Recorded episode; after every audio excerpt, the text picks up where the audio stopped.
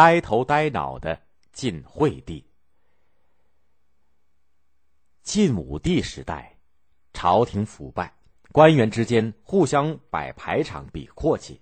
晋武帝更是以功自居，认为天下是由他统一的，洋洋自得。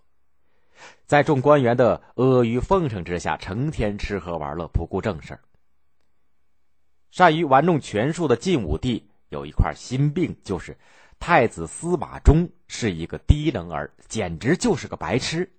这件事众人心里也明白，只是大家装聋作哑，不好开口。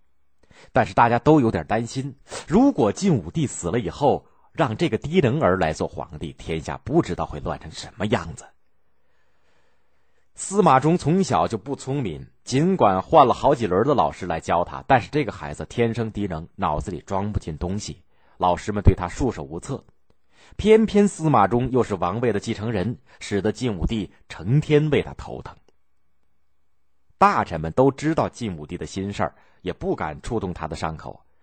曾经有一位大臣在酒宴上仗着酒兴，暗示司马衷当太子不合适。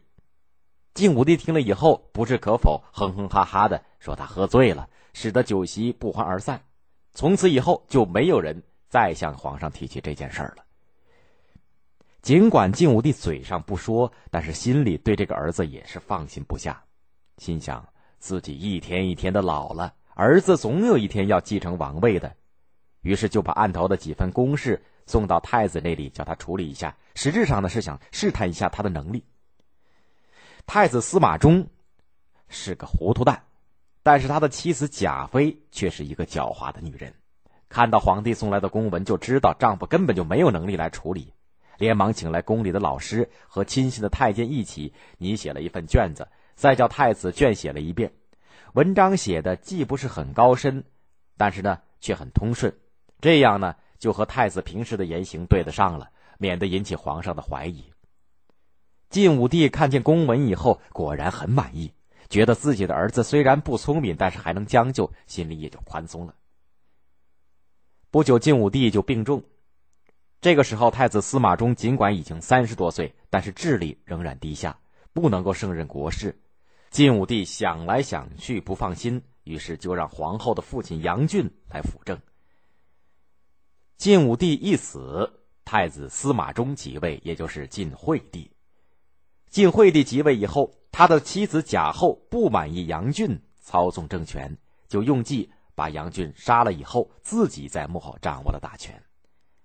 晋惠帝乐得不管不顾，四处玩乐，一天里边闲来无事由太监们陪着到御花园观赏风景。来到了池塘边，只听见蛤蟆在咯咯的叫。晋惠帝突然心血来潮，对太监们说：“你们听，呃有小东西在叫吗？”太监们说：“听到了，这是蛤蟆在池里叫。”晋惠帝说：“嗯，那我们问你，他是在为官家叫呢，还是在为私人叫？”太监们一时听不明白他的意思，都不敢回答。后来有个胆子较大点的太监回答说：“皇上，如果蛤蟆在宫里叫，就是为官家；在私地里叫，就是为私家。”晋惠帝点了点头。似乎懂了，又似乎不懂。有一年，农村遭灾，粮食颗粒无收，老百姓饿死无数。公文报到了京城，众官员聚在一起讨论对策。晋惠帝听到以后，就对他们说：“真奇怪，人们怎么会活活的饿死呢？”官员们回答说：“农村闹灾，没有粮食吃。”晋惠帝想了想。既然没有粮食，就叫他们烧点肉粥吃，这样不就饿不死了吗？官员们听了，哭笑不得，心里暗暗的说：“真是个白痴皇帝。”而那些贤良的忠臣则在心里连连叹息：由于这样的皇帝当政，那司马氏的统治怎么能够稳固的下去呢？这种担心确实不是没有道理。出了这么个白痴皇帝，一些野心家难免。会对皇位虎视眈眈了。